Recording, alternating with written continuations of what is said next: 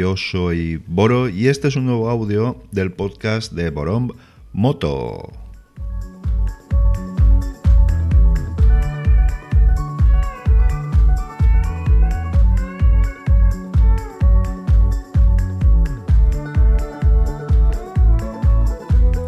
¿Y de qué vamos a hablar hoy? Pues vamos a hablar de carreras y vamos a hablar de Superbike, aunque también a lo mejor, bueno, no lo sé, veremos si podemos comentar algo del Mundial de Resistencia que tuvo en las 24 horas de Le Mans eh, eh, durante este fin de semana uno de sus máximos exponentes. Bueno, espero que la musiquita no sea muy desagradable. Son las primeras pruebas que estoy haciendo, grabando con musiquita, con la mesa de mezclas, así que vamos a ver cómo sale todo. Bien, eh, este fin de semana como carreras principales, desde luego hemos tenido Superbike, eh, World Superbike. Y desde luego que ha sido un fin de semana bastante intenso porque mm, yo creo que en cada una de las tres carreras hemos tenido un poquito de todo, ¿no? incluso grandes alegrías, como ya lo comentaremos más a fondo, como la de Álvaro Bautista. ¿no? Pero desde luego lo que hay que tener claro es que bueno, hay un claro dominador y además tiene lo que tienen los muy grandes, que es la regularidad. Es decir, siempre están ahí arriba y siempre están sumando un buen montón de puntos en cada una de las carreras. De hecho, este Gran Premio en Motorland, en el circuito de Motorland, em, no era muy propicio para las Kawasaki, pero lo que sí que me ha sorprendido es que pese a ser la moto de siempre, han conseguido un poquito más de punta y en la bajada, en la parte de atrás del circuito, en la bajada, ya no han perdido tanto y ha sido algo bastante más em, equilibrado. Eh, en anteriores temporadas era verdaderamente escandaloso, quiero decir. Ahí habían unas diferencias monstruosas. Y desde luego quien no perdía nada era la Honda, pero insisto, hablaremos luego, poquito a poco. Bien, en la primera carrera eh, tenemos que, bueno, sí que ganó Scott Redding haciendo una muy buena carrera y planteándola muy bien y desde luego dejando claro que es uno de los grandes candidatos. Mm, Davis, una remontada mm, espectacular, porque este es el circuito de Chas Davis. Y desde luego también reivindicando su lugar en Ducati, porque es cierto que, no sé, como si quedara un poco en entredicho la labor de Chas cuando, cuando las cosas vienen un poquito mal dadas. Y eso me parece que es muy injusto, porque durante mucho tiempo ha sido el piloto que ha marcado el, la diferencia dentro de la escudería. Eh, creo que se está tratando un poquito injustamente a Chas Davis. Eh, Chas Davis es un gran piloto, es un gran deportista y desde luego es un tipo con un gran carácter como sabéis que a mí me gusta. ¿no? Pero bueno, luego tenemos al, ¿cómo le llaman en, la retransmisión de Dazón? Al caníbal de Valimena. no, no sé, lo de caníbal no sé por qué vendrá, pero sí que es cierto que les come, si no todo el cuerpo, sí la cabeza bastante a sus rivales, eso hay que reconocerlo. ¿no? Desde luego las carreras que ha hecho, que ha hecho uh, Johnny han sido mm, realmente espectaculares, ha sabido jugar sus bazas y ha sido un fin de semana redondo donde ha sumado muchos más puntos de los que había sumado en, otros, en otras temporadas.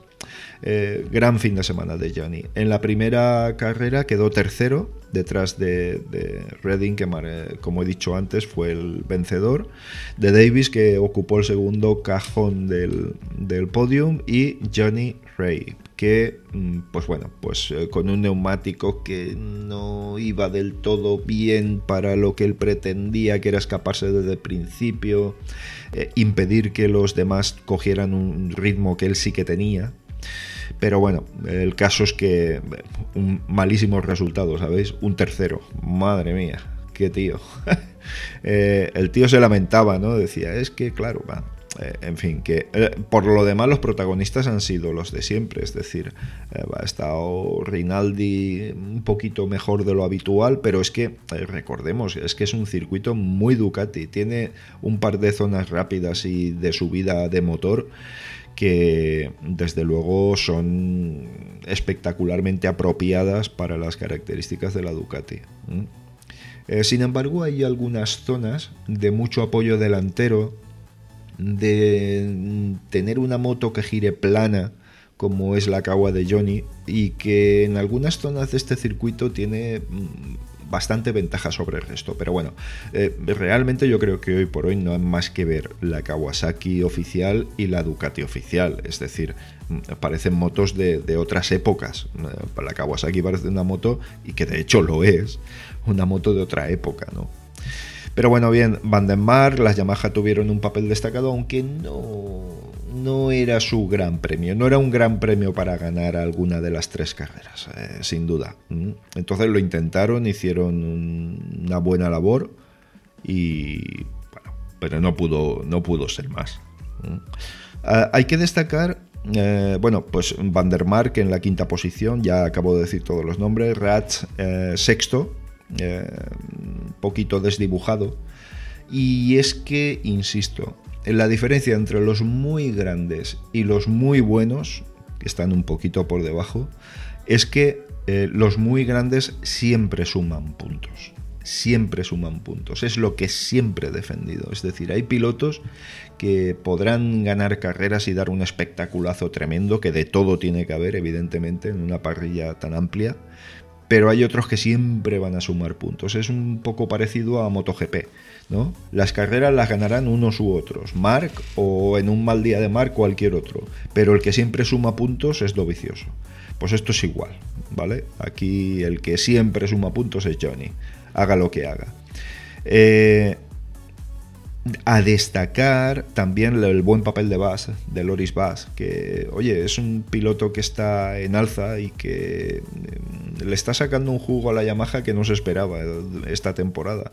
Pero bueno, está demostrando que es un, buen piloto y que desde luego con el Team Kate está haciendo un, un, gran papel. Eh, muy bien por Team Kate. Ese equipo siempre ha llevado la, evolución de las Honda en cada momento, motos que no estaban pensadas para ganar el campeonato, como sí lo están este año, y que, oye, mm, siempre han dado lo mejor de sí mismos y han sacado de la moto mucho más de lo que la moto daba.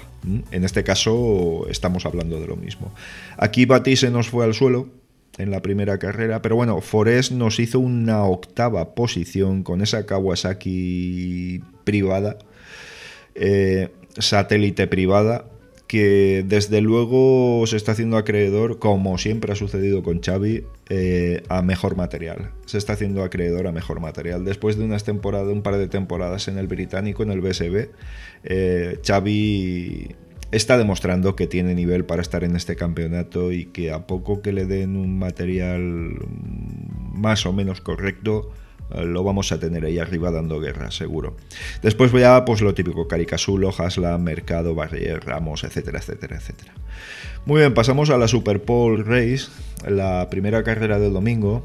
Eh, como siempre y de manera absurda, como ya sabéis que opino, pues se celebró una carrera el sábado y las dos restantes el domingo. Bien, en la Super Bowl eh, Race, que sabéis que se suman menos puntos. Bien, mm, venció Johnny y Johnny no dio opción. Salió, se colocó primero, empezó a tirar como un poseso, marcando 48 saltos, 49 bajos, que son unos tiempazos verdaderamente de locos, de locos. Y teniendo en cuenta, mirad, lo tengo aquí delante, eh, a ver, sí, lo tengo aquí delante y nada más y nada menos que Johnny eh, marcó una punta de 312 km por hora. Tened en cuenta que la recta de Aragón eh, tiene mucha importancia cómo se, sale a la misma. Aunque con mucho motor puedes suplir una mala salida a la recta, desde luego si sales aún tienes mucha más ventaja. Para que os hagáis una idea de los 312 de Johnny, que marcó como máxima, eh, Álvaro Bautista, que fue el que marcó la más máxima de todas, que nada menos que lo dejó en 322 con 4 kilómetros por hora. Es una verdadera locura para una superbike en, la recta de embajada, la larga de, Motorland. Para que os hagáis una idea, eh, la mejor Ducati, la de Reading, hizo 321. O sea, fue más rápido que las Ducati oficiales. Bien, voy a acercarme al micro que me lo he separado un poquito. ¿Y qué destacaría eso? Bueno, la segunda posición de Bass, eh, Redding, que tuvo un momentito irregular, no se nos iba para atrás, luego dio un arreón para ganar posiciones. Lowe's, que fue uno de los principales candidatos a darle guerra a Johnny, pues hizo un cuarto, o sea que, que es esa irregularidad la que lastra a, a los pilotos que intentan hacer sombra a estos otros monstruos, ¿no? Eh, Bati, una muy buena séptima posición y, buscando cosas. Eh, buscando cosas que después encontró. ¿Vale? Recordad que esta moto debuta este año en competición y no es como la Panigale V4R que tuvo un año corriendo en Superstock y cosas parecidas, ¿no? Aquí esta moto debuta este año y este año es eh, cuando está empezando a hacer este tipo de resultados cual es muy importante y desde luego deja bien a las claras que, hay una buena base, eh, o al menos hay una base que tiene potencial. Eh, bueno, luego lo típico, Van der Mark, Davis, Gerloff, Ratz, que hizo una desastrosa carrera de Superpole. Eh, Xavi Forest, que hizo un decimotercer puesto, no es lo suyo ni para su montura las carreras al sprint, como puede ser una Superpole Race. Así que lo doy por muy bueno. Eh, aquí Bati nos hizo una séptima posición, como os he dicho, eh, haciendo unos 49 medios, ¿vale? Eh, para que os, hagáis una idea, Rey hizo un mejor tiempo de un 48.8.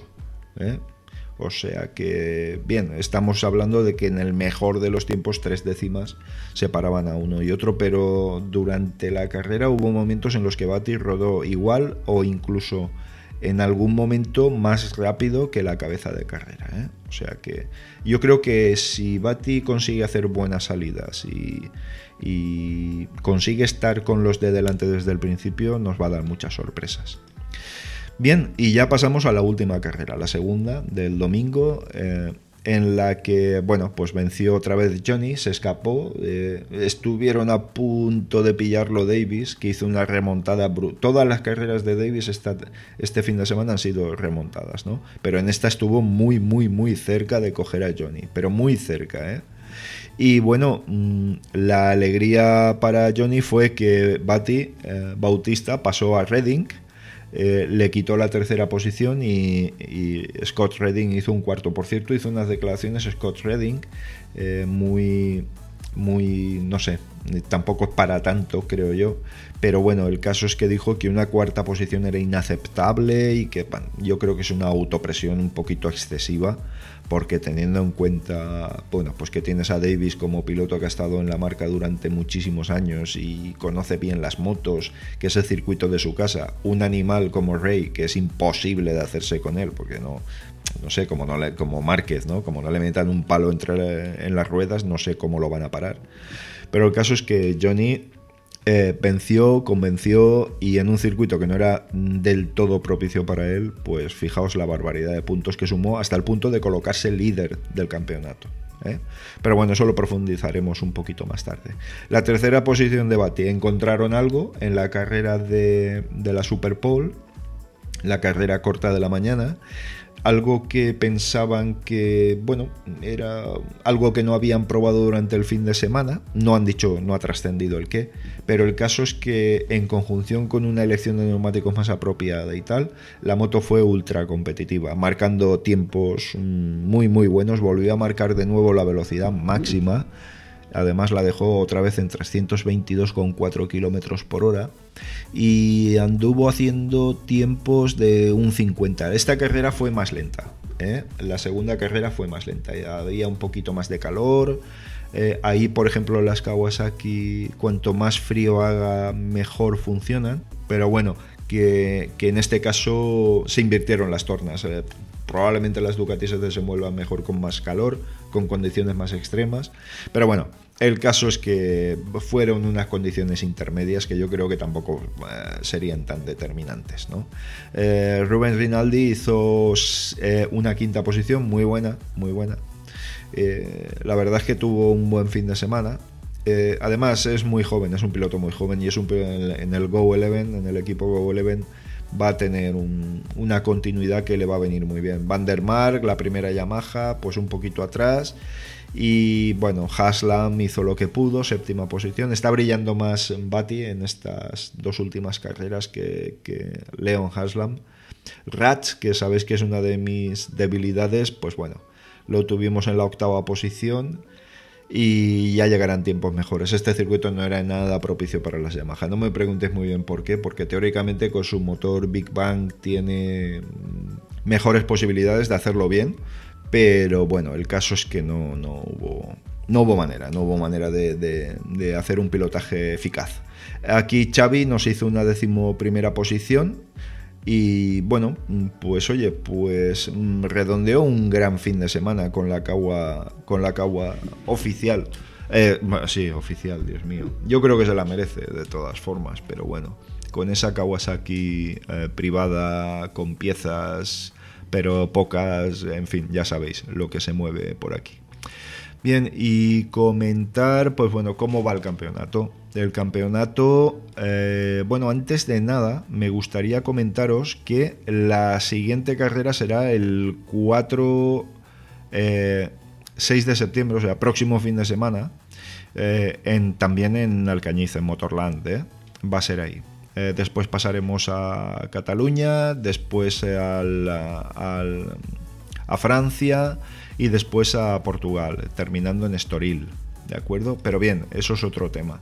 Ahora mismo el campeonato está comandado por Johnny, eh, Jonathan Ray, con 189 puntos. A 10 puntos por debajo está Scott Redding, que es muy poquita diferencia. Pero hasta hace bien poco estaba Redding delante. O sea que fijaos si ha sacado rendimiento Johnny de este gran premio, que en teoría no era muy propicio para él. Eh, eh, se ha descolgado ya un poquito bastante, está ya a 50 puntos, algo más de 50 puntos. Eh, un poco demasiado lejos si quiere presentar candidatura al campeonato. Pero bueno, yo creo que Rats, Toprak Rasgatlioglu, que sé decirlo, seguramente de aquí a final de temporada mm, va a dar mm, mucho que hablar. ¿vale? Seguro. Este circuito era una rara avis para Yamaha y bueno, pues lo ha pagado. Pues bueno, hay que esperar otros escenarios mejores. Vamos a ver este próximo fin de semana si con la experiencia de este consiguen encontrar algo que les permita ser más competitivos. Em, la primera Yamaha la de Toprak, la segunda, bueno, luego tenemos a Chas Davis con 120 puntos, que ha sumado un buen número de puntos, ha colocado cuarto del campeonato, lo cual no está nada mal, y puede optar, está a cuatro puntos de Toprak, o sea que a poco que Chas haga una buena haga buenas carreras, va, a estar en disposición de acceder a las tres primeras posiciones del campeonato. Eh, bueno, luego tenemos ya Vandermark, Lowe's, Rubén Rinaldi. Álvaro se ha colocado, pese a la caída de la primera carrera, se ha colocado eh, mm, octavo con 77 puntos. Pero bueno, es que tiene a, a, Rinaldi, a Michael Rubens Rinaldi, lo tiene a 7, eh, 8, a 2 puntos lo tiene a dos puntos en su séptima posición y ahí ya tendría 20 puntos a Alex Lowe's en la sexta. Eh, por un poquito más, quinta Vandermark. Quiero decir con esto, si Álvaro consigue encontrar esa regularidad y ese poquito que le hace falta a la moto para ser competitiva, eh, podemos tenerlo en posiciones muy altas del campeonato. Eh. Y si, ya sabéis, si Álvaro se lo cree, puede hacer grandes cosas. No me cabe la menor duda. Bien, luego tenemos a Loris Bach, Haslam, Saiz, Gerloff, Xavi, que se ha colocado, Xavi Forés se ha colocado décimo tercero. Eh, con 27 puntos y bueno, pues tiene a Gerloff con, eh, con un punto más eh, por delante de él y luego, ojo, a Sykes y Haslam a menos de una carrera, ¿eh? O sea que mucho cuidado que Xavi si sigue entonado. Sabéis que es un piloto súper regular, es una de sus principales características, tiene una regularidad escandalosa. Entonces vamos a ver si consigue hacer ahí una, buena, una buena performance en lo que queda de, de campeonato. Lo dicho, el siguiente este fin de semana, el Pirelli Teruel Round en Motorland de nuevo. Así que ahí nos vemos y desde luego si son carreras igual de intensas que esta, que esta jornada pasada, eh, pues van a ser apasionantes. Yo creo que van a rodar más rápidos, va a hacer más calor, obviamente, eh, seguramente no tendremos esta lengua de, aire polar, esta masa polar que no sé de dónde leches ha salido. Pues eso, que nos cargamos el planeta y ha habido unos desplazamientos importantes de aire frío del, Ártico. Así que es lo que tenemos. Eh, pero bueno, que en Motorland hace calorcito, del bueno, pero del bueno bueno, y no me extrañaría que este fin de semana eh, pues aquellas motos y pilotos a los que le vaya mejor el calor, que no es el caso de Rey, pues tengan una cierta, una cierta ventaja o tengan un, un cierto ingrediente de más para hacer un buen papel. Así que nada, aquí lo dejo, subo la musiquita y nos oímos en un siguiente audio. Chao.